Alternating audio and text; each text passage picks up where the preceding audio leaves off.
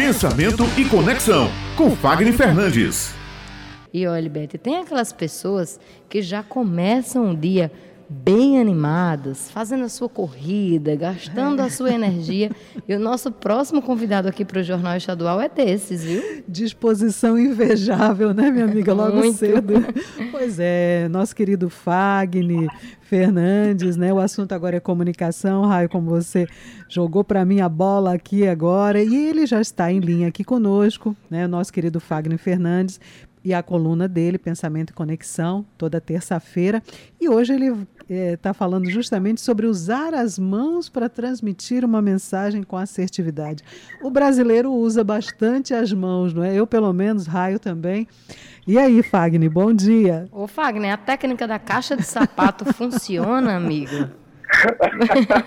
bom dia, bom dia. Olha, já chegando aqui com todo o gás, já emendando aqui na corrida, já para entrar aqui com vocês. Olha, tudo nessa vida, raio, funciona. O negócio é saber desapegar daquela técnica que talvez não funcione para um nível mais profundo. Mas para começar o jogo, para começar a brincadeira, Beth, tá valendo de um tudo. O importante é começar. Olha, eu acho que vocês devem ouvir essa frase mais do que eu. Olha, quando o discurso está na ponta da língua, você está preparado para o show. O problema é que a gente se preocupa muito né, com aquele discurso, aquela retórica perfeita, aquela postura, a vestimenta. Olha que os homens hoje também estão procurando ajustar sim a danada da imagem, organizar o raciocínio que é a apresentação, se preparar para aquelas perguntas inusitadas. Meu Deus, o que vão me perguntar? Mas muitas pessoas esquecem das mãos. Rádio, TV, entrevista, publicidades.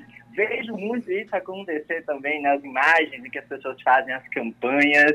Na política, em todos os espaços, as mãos elas são esquecidas e as mãos elas revelam muito da nossa comunicação, o nervosismo, a concentração, ou seja, o domínio sobre aquilo que se fala, a verdade, a condução e o mais importante, as mãos permitem que nós façamos uma construção imagética daquilo que está sendo falado. Às vezes, a gente usa umas palavras um pouco mais rebuscadas. Então, as mãos vão nos ajudar, sim, a conduzir a mensagem. Agora, vamos lá.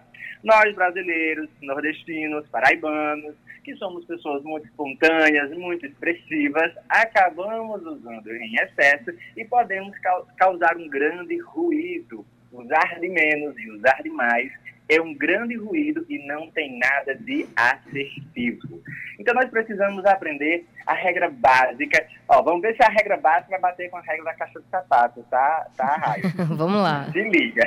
vamos lá, presta atenção na regra básica. A gente precisa traçar, ó, vai bater certinho agora, a ideia de um retângulo, que é a ideia da caixa de sapato, para que você possa enquadrar as suas mãos para cima, para baixo, para a direita e para a esquerda. Nunca acima da sua face ou do lado da sua face, para não gerar uma competitividade. Mas, em geral, na altura do peitoral, para que haja centralidade. A segunda regra básica da, das nossas mãos é utilizá-las de forma conjunta.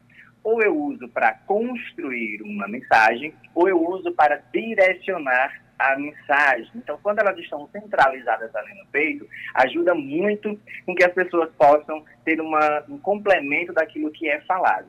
E, por fim, eu posso utilizar uma das mãos ou as duas mãos para chamar a atenção do meu interlocutor, seja apontando, seja com a palma da mão estendida para cima, seja você direcionando em forma de punho cada uma dessas atitudes elas vão ter um significado diferente e uma relevância diferente a depender do contexto que a gente estiver inserido na nossa mensagem. Então, no nosso dia a dia, na nossa comunicação, nós precisamos sempre ter flexibilidade nas nossas mãos e começar a observar a forma como nós falamos. E aí, por isso, os vídeos né, das nossas mídias digitais, os vídeos das nossas gravações, quando nós vamos para as entrevistas no rádio, porque está lá na matéria no Facebook, ou então quando a gente está na TV, que também vai para o YouTube, e assim por diante. Ou seja, hoje a facilidade de você entender como as mãos estão conectadas à sua mensagem, à sua postura, aquilo que você quer conduzir, transmitir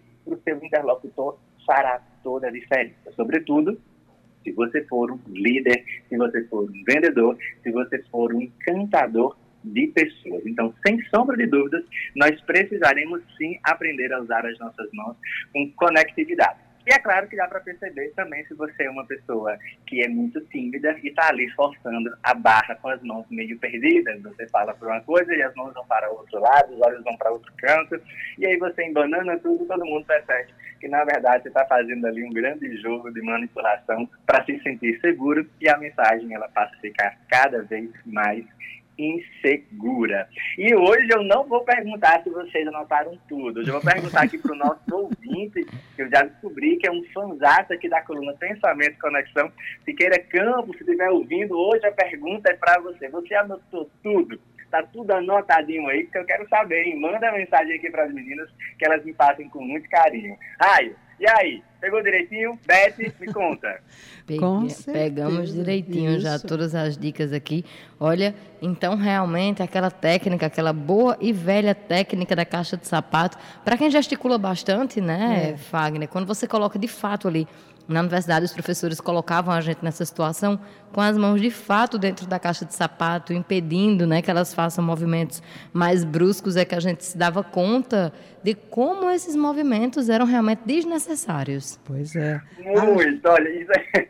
E assim, na universidade a gente acaba aprendendo também por, por é, assimilação, né? Então, quando eu ah, pensa nesse enquadramento aqui, né? Que a, a, intenção é dizer assim, olha, se enquadra, pensa você sendo enquadrado aqui, como é que você fica. E aí o problema é que as pessoas ficavam frias demais e não sabiam utilizar o espaço, porque um, um espaço, né, nessa nessa impressão de caixa de sapato, a gente tem muito espaço para mover as nossas mãos. Eu mesmo estou usando aqui agora para caramba. O negócio é você entender que aquilo não é para engessar, mas para poder direcionar as suas mãos. Acho que isso faz muita diferença, né, Raio? Exatamente, Isso. meu amigo. A diferença mesmo que faz aqui para a gente do Jornal Estadual é a sua companhia, sempre aqui animando e informando também aos nossos ouvintes. Muito obrigada mais uma vez, viu, Fagner, pela coluna que você traz aqui semanalmente ao Jornal Estadual. Muito obrigado. Se Deus quiser, semana que vem a gente se encontra aqui mais uma vez. Um cheiro grande no coração dos nossos ouvintes. Até a próxima terça. Tchau, tchau. Um cheiro grande. Tchau. Na verdade, a gente acaba se apegando aos nossos colunistas, né, Beto? E quando tem um feriado por exemplo, é. que faz com que a gente não tenha programação na segunda-feira e a gente sabe que ficou faltando Flávio Show é. na nossa segunda-feira, quando o feriado é na terça, que a gente fica com saudade de Fagner Fernandes. E assim a gente fica, né? Sempre é, atento a qual é o colunista do dia, quais são as informações que vão trazer aqui para a gente no JE. Pois é, porque eles, como você coloca, eles sempre tem muita a dizer, né? Eles nos acrescentam demais. E são colunas muito bem pensadas e bem interessantes também, né? Fagner é maravilhoso, Flávio Show também e os demais. Então, ainda bem que hoje podemos estar com Fagner, que trouxe mais informações para nós, sem dúvida alguma.